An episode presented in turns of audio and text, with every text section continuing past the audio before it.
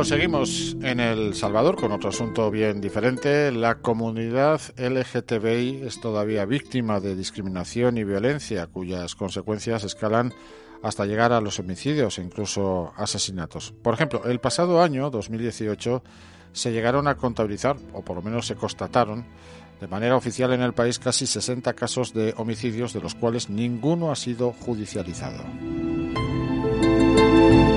Esta discriminación y violencia contra las personas por su diversidad sexual ha empujado al menos a 267.000 miembros de la comunidad centroamericana LGTBI, lesbianas, gays, bisexuales, transgénero e intersexuales a emigrar y establecer su residencia en Estados Unidos. Personas que huyen por los altos niveles de discriminación y violencia por motivos de género en Centroamérica, especialmente en el denominado Triángulo Norte, Honduras, Guatemala y El Salvador.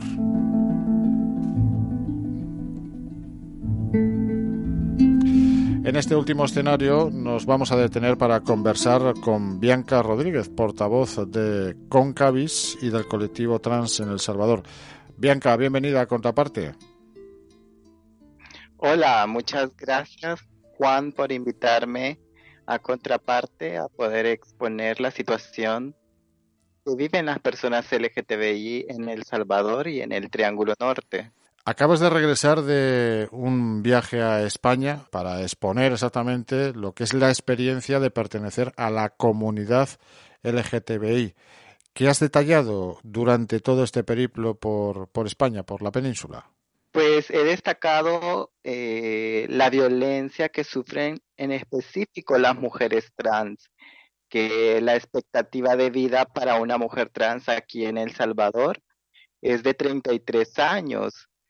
Eh, son dos años menos según la expectativa de vida que ha pronunciado la Comisión Interamericana de Derechos Humanos en su informe de violencia contra personas LGTBI en 2015. Aunado a ello, eh, la falta de respuesta institucional de parte del gobierno para generar las condiciones específicas para la población LGTBI, ya que no se encuentran con las garantías constitucionales para eh, poder avanzar en derechos humanos. Entendemos que la situación en la actualidad para los colectivos LGTBI en este denominado Triángulo Norte es de absoluto desamparo institucional, por lo tanto, de una desigualdad muy acusada, ¿no?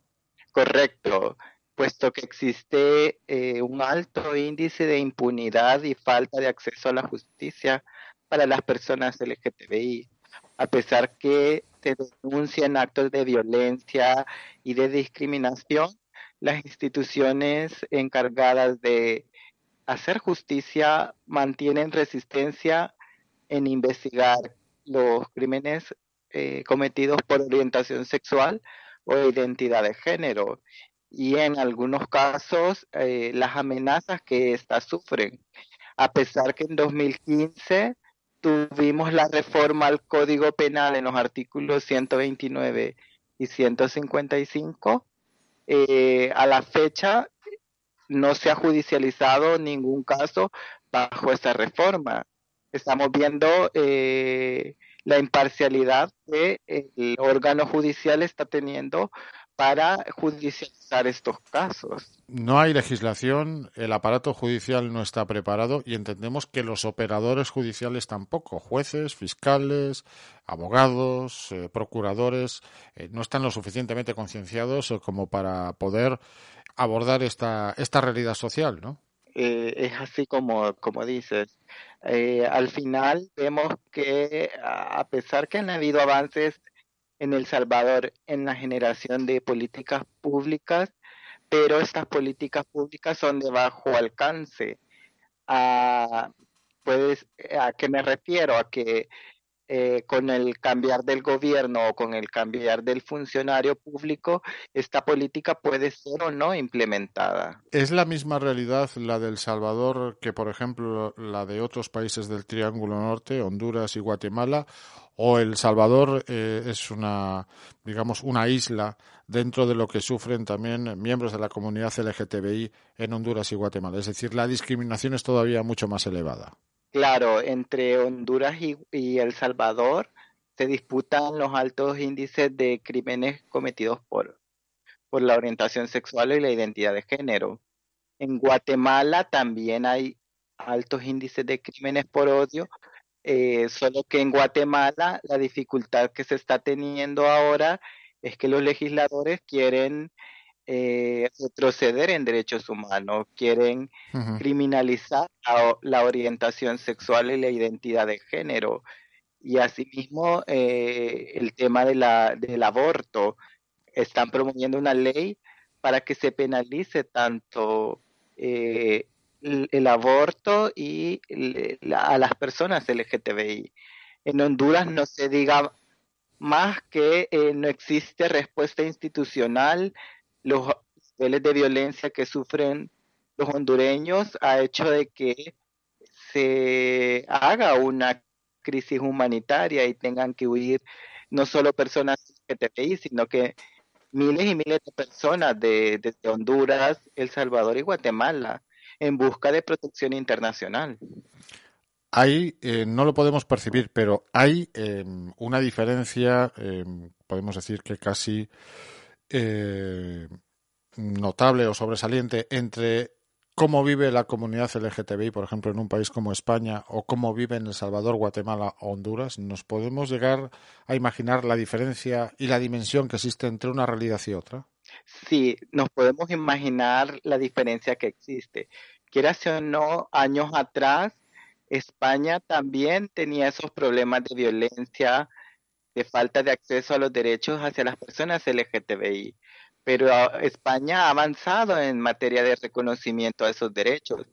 Eh, en El Salvador, eh, Honduras y Guatemala, esa dificultad la tenemos desde muchos años y a pesar de que el movimiento LGTBI sigue alzando su voz y demandando el cumplimiento de sus derechos, las instituciones siguen eh, en resistencia por eso es primordial que eh, los estados y los gobiernos eh, hagan em, contraloría y que posicionen estos temas en las agendas de los de los estados. Quieras o no, ya vamos, por ejemplo, El Salvador al próximo examen periódico universal, donde España, a través de su representación en las Naciones Unidas puede hacer presión para que eh, el Estado salvadoreño avance en tema de legislación hacia personas LGTBI.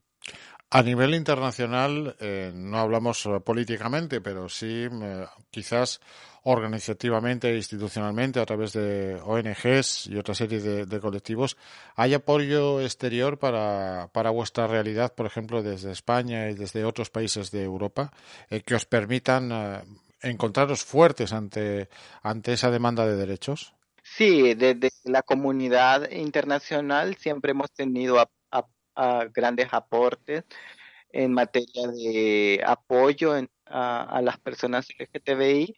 Hemos tenido pocos recursos financieros, ya que la cooperación española es un poco eh, abierta en, estos temas de personas LGTBI, a pesar de que eh, han habido, por ejemplo, el reciente llamado que ha hecho la Unión Europea a, financiamiento dirigido a organizaciones trans e intersexuales, ya que según estudios de ellos, somos las organizaciones trans e intersexuales las que recibimos menos recursos. ¿Existe algún país en la región de Centroamérica que ofrezca una mayor tolerancia, que sea eh, haya un mayor nivel o una eh, apertura hacia la integración y hacia la normalidad en la diversidad sexual del colectivo LGTBI? Sí, Costa Rica ha dado grandes pasos en materia de derechos humanos. Eh, con el actual presidente ahora ya se cuenta con una ley de identidad de género para reconocer la identidad y el nombre de las personas trans en Costa Rica. Eh, ahora en 2020 va a entrar en vigencia eh, el matrimonio igualitario para que personas del mismo sexo puedan acceder a los derechos civiles que, que por derecho tienen. Eh, vemos cómo han avanzado en materia de salud, donde mujeres trans y hombres trans reciben tratamiento de reemplazo hormonal y cómo estos están siendo insertados en la educación y en trabajo. ¿Qué hay de cierto? Y si no me lo, me lo desmientes o me lo corriges, eh, Bianca, eh, ¿qué hay de cierto de que la comunidad LGTBI en El Salvador eh, vive una doble violencia, la violencia social y la violencia de las pandillas?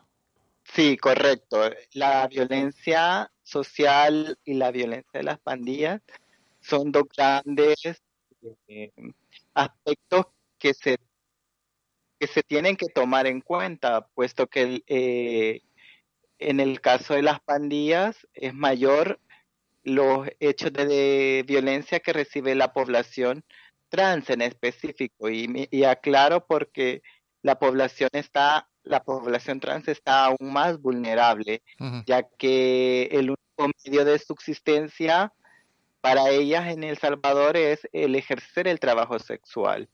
Entonces, al ejercer el trabajo sexual o comercio sexual, las expone a un nivel de violencia mayor.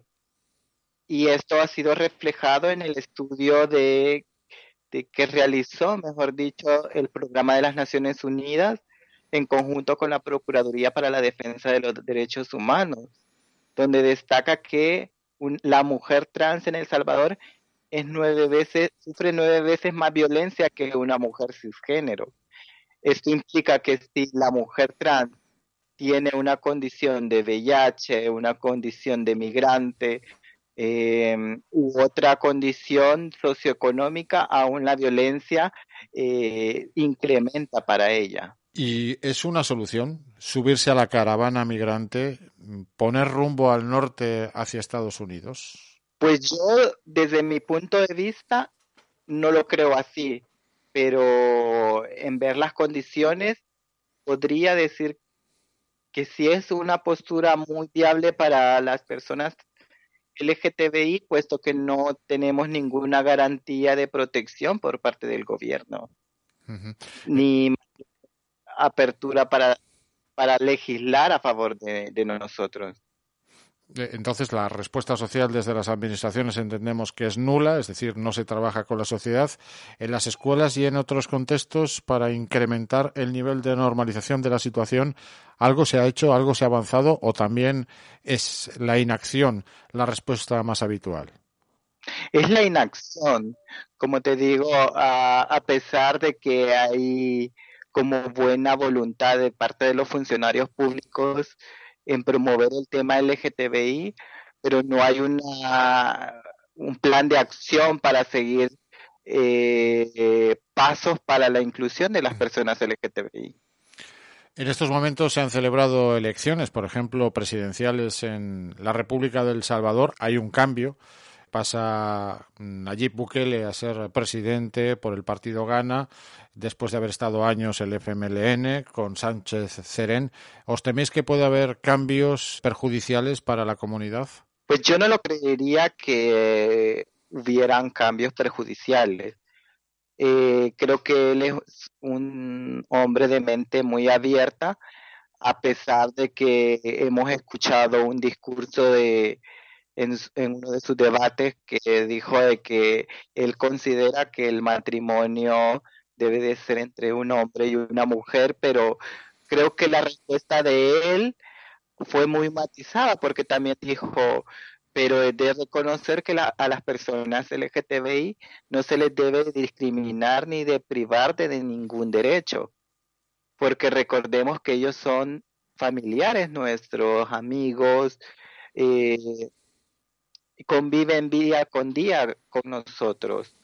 Entonces, eh, a pesar de que mostró una, una postura eh, muy ambigua, yo lo considero muy válido porque ha hecho una forma de política diferente, porque ya que otros, otros candidatos no hablan de manera eh, asertiva en el tema, eh, él sí lo hizo, ya que eh, cuando se habla del tema LGTBI en elecciones, es para poner en la palestra pública que los homosexuales buscan obtener el matrimonio y entonces empieza un nivel de violencia de parte de los grupos fundamentalistas y antiderechos para ocupar eh, el tema LGTBI para incidir en votos.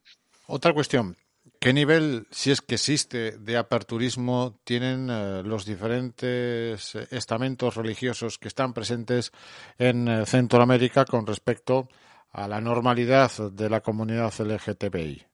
La religión católica, la religión evangélica y otras religiones que están presentes en, el país. También son agresivas, son violentas eh, desde ese aspecto contra vuestra comunidad. Sí, correcto. Ellos son los principales eh, actores que influyen discursos de odio hacia las personas LGTBI. En diciembre, noviembre, diciembre del año 2018, eh, se ha visto una marcha de parte de estos eh, grupos eh, pro vida eh, que tienen que ver con la religión. Las iglesias han hecho un llamado a marchar por la vida y por la no ideología de género. Solo un par de cuestiones más, Bianca. ¿Cómo es tu día a día? ¿Tienes trabajo? ¿Desarrollas una vida normalizada? Vives en una especie de clandestinidad. Eh, ¿Cómo son tus condiciones? Bueno, mi día a día lo vivo eh, en mi trabajo. Soy la directora y presidenta de la asociación Concavistran. Eh, creo que me considero una persona afortunada, puesto que tengo un trabajo formal, lo que no tienen muchas personas trans ya que no contamos con, un, con una ley de identidad de género que reconozca nuestra identidad y nuestro nombre. Vivo sí en clandestinidad porque poseo documentos con, mi no, con un nombre que no me identifica, con un género que no me identifica y que me restringe a poder ejercer mis derechos civiles, económicos y políticos. Esa es otra de las grandes demandas de la comunidad, eh, que también el cambio de nombre tenga una capacidad jurídica de respuesta, ¿no? Correcto. De momento no habéis conseguido que eso se reconozca o sí. No, del, eh, fíjate de que de, en 2018, en marzo, luego del 8 de marzo que se realizó la, la marcha eh, conmemorativa de la mujer, de la no violencia contra la mujer, nosotras presentamos el anteproyecto de ley de identidad de género.